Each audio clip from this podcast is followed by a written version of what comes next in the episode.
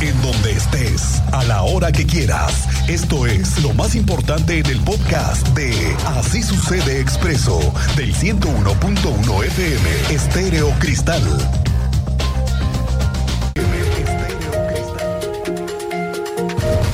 En lo que va del sexenio, ya van habiendo varios pendientes que parece que no avanzan. No, no avanzan. Por ejemplo, vamos a poner uno, el tema eléctrico y el tema de la energía que el gobierno pretende impulsar bajo un proyecto muy ambicioso para que a la par de CFE puedan ellos conectar mediante una red propia a la nueva infraestructura que se requiere. Porque, como dicen, hay energía, pero no hay cómo conectarla y por ende no hay transmisión. Entonces, ese proyecto sigue en eso, en un papeleo, en una burocracia. Igual que el nuevo proyecto que se inventaron en la Comisión de Energía de ponerle por fin, ¿te acuerdas esto de ponerle celdas solares al gobierno? Ah, sí, sí, sí. Muy novedoso, ¿no? Muy sorprendente, muy eh, auténtico, muy innovador. Muy original. Uy, sí, muy. También ponerle en el José Ortiz de Domínguez y dos o tres inmuebles más que tiene el gobierno. Bueno, ahora sí quieren ahorrar y aumentar la capacidad eléctrica. Y entonces también dicen que este año se viene ahora sí un impulso para la gama de vehículos que son híbridos o totalmente eléctricos. Hay un plan muy ambicioso para dotar de energía en las calles por parte del gobierno de Querétaro. Tú sabes más de esto, Andrea Martínez. Muy buenas tardes, bienvenida muy buenas tardes y también a toda la audiencia. Pues así es, a finales de este mes arrancará la instalación de siete estaciones de carga para vehículos eléctricos en el estado de Querétaro y para lo cual, bueno, se invertirá un millón y medio de pesos.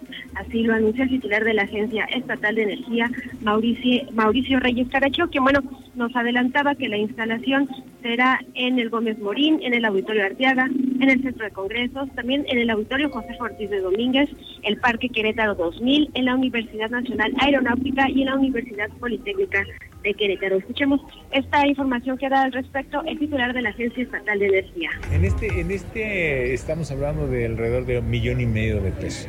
Acuérdense que los equipos los está donando una marca Tesla y nosotros nada más haremos las obras necesarias para la instalación. También Reyes Carachó recordó que hoy en día hay en operación cinco estaciones y bueno, con estas siete llegarían a un total de 12 de manera inicial, pero la proyección es duplicar ese número a lo largo de este 2024. También el titular de la Agencia Estatal de Energía indicó que actualmente el servicio de carga es gratuito, pero conforme vaya creciendo la demanda se buscará otro esquema. Además, eh, bueno, recalcó que la idea es que próximamente esa electricidad que usan los autos eléctricos sea sustentable, es decir, que se carguen con energía renovable a través de paneles solares. Esta fue la información, Miguel Ángel. Vamos a ver si es cierto. Gracias, Andrea Martínez. Estamos pendientes. Los que tienen un problema que todavía se ve difícil de resolver es la UAC, porque le debe casi 22 millones de pesos de agua a la Comisión Estatal de Aguas y la rectora Silvia Maya dice que están en negociaciones, pero lo que se requiere es, uno, pagar, utilizar algún método para pagar en mensualidades, vamos, dar la cara por el adeudo, y dos, ver de qué manera la UAC puede involucrarse en mejorar su distribución y ahorro de agua o de obtener algún beneficio ya directo por parte de la CEA hacia la UAC. Pero ¿qué dice la rectora Diego Hernández? Tú sabes. Muy buenas tardes. ¿Qué tal? Muy buenas tardes, Miguel Ángel. Como bien refieres, está esta situación en la Universidad Autónoma de Querétaro, donde tienen un adeudo de 24 millones de pesos.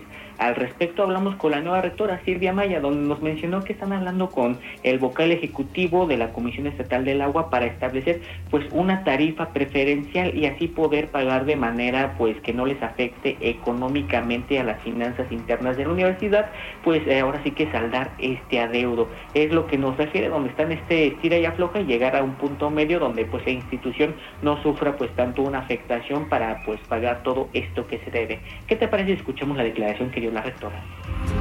Estamos con el, vocal de, la CEA y entonces, bueno, tenemos un adeudo, según él nos manifiesta, de 24 millones y entonces este, estamos tratando de negociar para, digamos, eh, subsanar ese adeudo. Bueno, finalmente... Eh, los servicios que, ofrecen las diferentes entidades, por ejemplo, lo que puede ser el agua, lo que puede ser la, luz, el internet, pues finalmente llevan un costo, ¿no? O sea, o, generan eh, un, costo para las empresas que ofrecen el servicio o para, en este caso, las comisiones.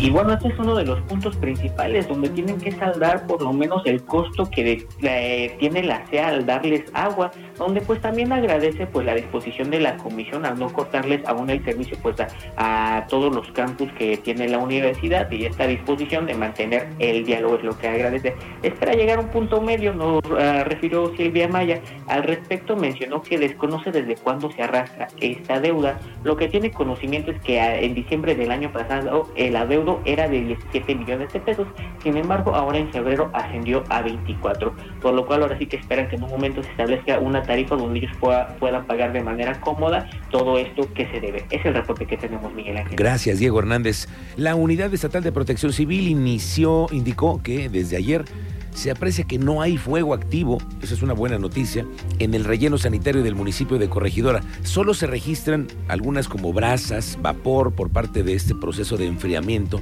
zonas calientes ubicadas debajo de la capa exterior de, imagínense, de toneladas de desechos de basura y escombro. Bueno, Protección Civil está pidiendo a la población que sigan las recomendaciones de las autoridades y que se mantengan todos bien informados para evitar especulaciones. Actualmente las unidades de emergencia y los elementos llevan a cabo la labor de enfriamiento en el lugar del relleno sanitario, en el cual podemos observar que ya no se encuentran puntos de incendio o de flama abierta como tal. La intención de seguir virtiendo agua es garantizar que esas brasas o ese material combustible que se encuentra al interior se sofoque en su totalidad. Actualmente como les comento, no encontramos fuego activo en el lugar y en el lugar estamos trabajando la coordinación estatal de protección civil, la coordinación municipal de protección civil, la Secretaría de Seguridad eh, del Estado, la Secretaría de Seguridad Ciudadana del eh, municipio de Corregidora y las diversas eh, unidades que trasladan agua a este punto, tales como la CEA y servicios públicos municipales del municipio como tal. Bueno, ¿recuerda usted el tema de las carreras de caballos del Alacrán? En el municipio del Marqués, ¿te acuerdas? Tema fuerte que traemos ahí. cosa se dio además? La masacre que tuvimos ahí. Se detuvieron aparte de una banda de involucrados, que hubo varios cateos y que además están relacionados con temas de asesinatos y una serie de hechos violentos en el Marqués. Bueno, pues uno de ellos tiene un hermano y en un cateo lo detuvieron por pensar que estaba involucrado, pero resulta que forma parte de la Policía Estatal, o formaba. Tú sabes mejor, Teniente Mérida, buenas tardes. Muy buenas tardes, Miguel Ángel. Buenas tardes a nuestra audiencia. En efecto, les actualizamos ese tema del elemento de la Policía Estatal que estaba bajo investigación de la Fiscalía General del Estado durante un cateo en el municipio del Marqués. Estos cateos, como bien lo señalas, derivados del carril El Alacrán, en el multihomicidio, pues se determinó que el responsable de estos asesinatos era el hermano de un elemento de la Policía Estatal, ahora ex elemento, ya confirmado por el titular de la dependencia, el secretario de Seguridad Ciudadana, Giovanni Elías Pérez, fue quien confirmó que el elemento policíaco, quien es el hermano de un líder criminal señalado por la Fiscalía General del Estado, renunció a la corporación policíaca, además de que el Consejo de Honor y Justicia también había dado por concluida la relación laboral con el elemento. Escuchemos al titular de la Secretaría de Seguridad Ciudadana, Giovanni Elías Pérez. Se terminó obviamente por una un proceso del Consejo de Honor y Justicia, la relación laboral con el elemento, él ya no está trabajando con nosotros. Eh, Consejo de Honor y Justicia. Él, él decidió incluso renunciar. Sí, él renunció. Pues hasta ahí, Miguel Ángel, la relación laboral entre el elemento, ex elemento de la Policía Estatal, que está señalado por la Fiscalía General del Estado como hermano del presunto líder de delincuencia organizada aquí en el Marqués. Es la información, Miguel Ángel. Gracias, Teniente Mérida, estamos pendientes. Estas elecciones en Querétaro habrá un efecto calzada, creo yo. El ex gobernador de Querétaro, José Calzada, que se había apartado mucho de la escena política en el sexenio pasado, este año ya tiene otro perfil. Ahora se muestra muy amigo, confidente de Felipe Macías, el perfil que ha decidido toda la cúpula política del PAN y del PRI para la presidencia municipal de Querétaro. Y ahí viene el efecto calzada, porque después pues vamos a ver al exgobernador haciendo campaña formalmente con los panistas. Por sorprendente que sea, Calzada ya dijo que él va a apoyar al movimiento que tiene Felifer. Y quién sabe cuántos más azules, ¿eh? Y en cascada, pues eso va a apoyar a la planilla panista. Y ese efecto, además, buscan estar todos unidos contra Morena. Y en otro partido, como Movimiento Ciudadano, hay otro efecto calzada porque Teresa Calzada, que también es aspirante a la presidencia municipal de Querétaro, pero por movimiento ciudadano, ya está también moviendo las aguas dentro del partido para evitar que Paulina Aguado, que también busca la candidatura, se evite. Hoy acusaron que hay una inequidad, incluso en el proceso interno del que forman parte ellos. No están presentes, pero les invitó a cada uno personalmente para asistir a esta, a esta debate, rueda de prensa, bueno, tres, tres preguntas y, e invitaciones. Una, renunciar a la Diputación Federal, pedir licencia, pedir licencia y dedicarse 100% a la precandidatura como todos nosotros lo estamos haciendo. Tres, el conocimiento específico que tiene del municipio de Querétaro, porque una cosa es estar en, otra área designada por una sola persona y otra cosa es plurinominal que haber caminado las calles. Todas estas noticias en Facebook, Expreso Querétaro. Escríbanos por WhatsApp al 442-586-1011. Así sucede Expreso.